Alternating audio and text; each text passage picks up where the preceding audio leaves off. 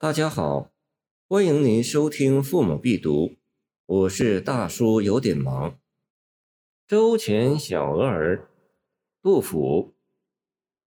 娥儿黄似酒，对酒爱新娥。眼镜颠船逼，无形乱眼多。翅开遭宿雨，力小困苍波。客散层层暮，狐狸奈若何？要想读懂此诗，需了解杜甫笔下的娥儿是谁家的娥儿，所乘小舟又置于何处？在原诗的题下有一小注：“汉州城西北角官池作。”官池即防公湖，汉州即今之四川省广汉。房公指曾在肃宗时任宰相的房管。由于陈涛协兵败，房管于至德二年（公元757年）罢相外放。上元元年（公元760年）八月，任汉州刺史。宝应二年（公元763年）初春，杜甫到汉州探望被贬的房管，相携游湖。两位阔别多年且落荡江湖的好友荡舟湖上，一边品尝鹅黄酒，一边欣赏沿湖美景。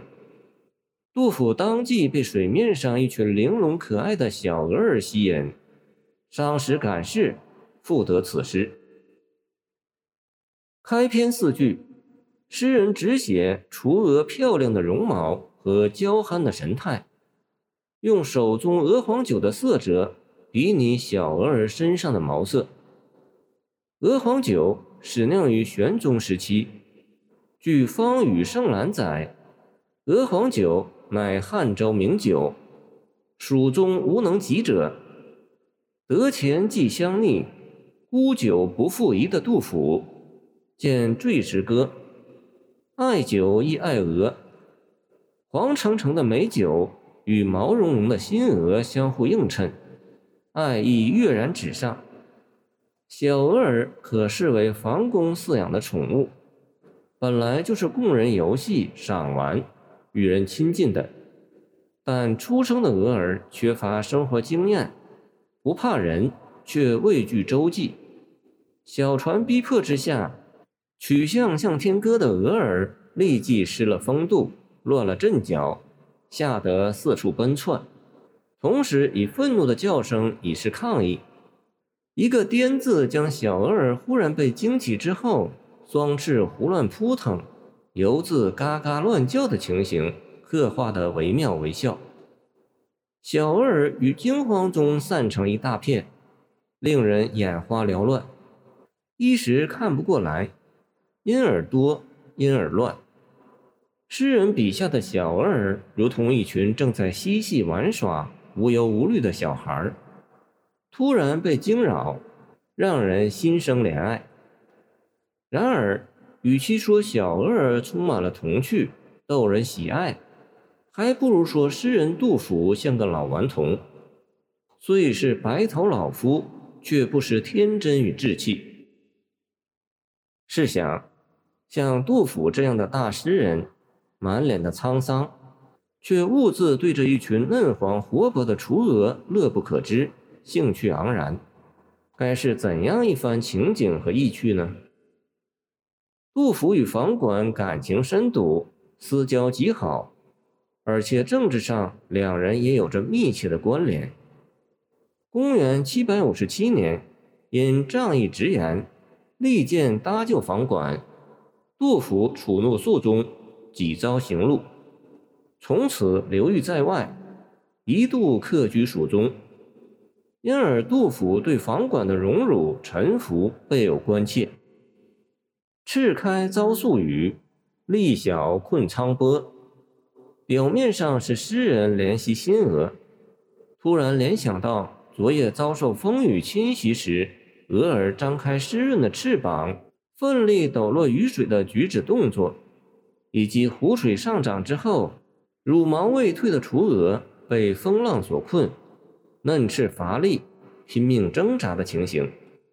然而，更深层的意义，诗人却是在暗中表达对房管政治前途和人生命运的担忧。作为封建时代的知识分子，一介书生的个人力量是极其弱小的。政治黑暗，世道险恶，又身逢乱世，就好比是困于沧波中的新娥，际遇令人堪忧。更何况，还有隐藏于暮色之中、狡猾凶残、别有用心的狐狸呢。就在同年二月。杜甫离开汉州不久，代宗召房管入朝，宗德重新启用。然而八月，房管却于半道上病逝于四川阆中。如果没有贬谪之祸，没有颠沛流离之苦，或许房管不会染病，也就不会早逝。杜甫的担忧终究还是得到了印证。此诗的妙处有三：其一，笔触老练圆熟，却又流转畅达，寥寥数笔，即将雏鹅的形神描摹的栩栩如生，呼之欲出；其二，无论是感悟伤怀，还是表达对挚友命运的真切忧虑，落笔皆巧妙而自然，不着痕迹；其三。诗人以一颗纯净的童心去观察生活、感悟人生，透露出浓郁的生活气息和昂然的诗意，耐人寻味。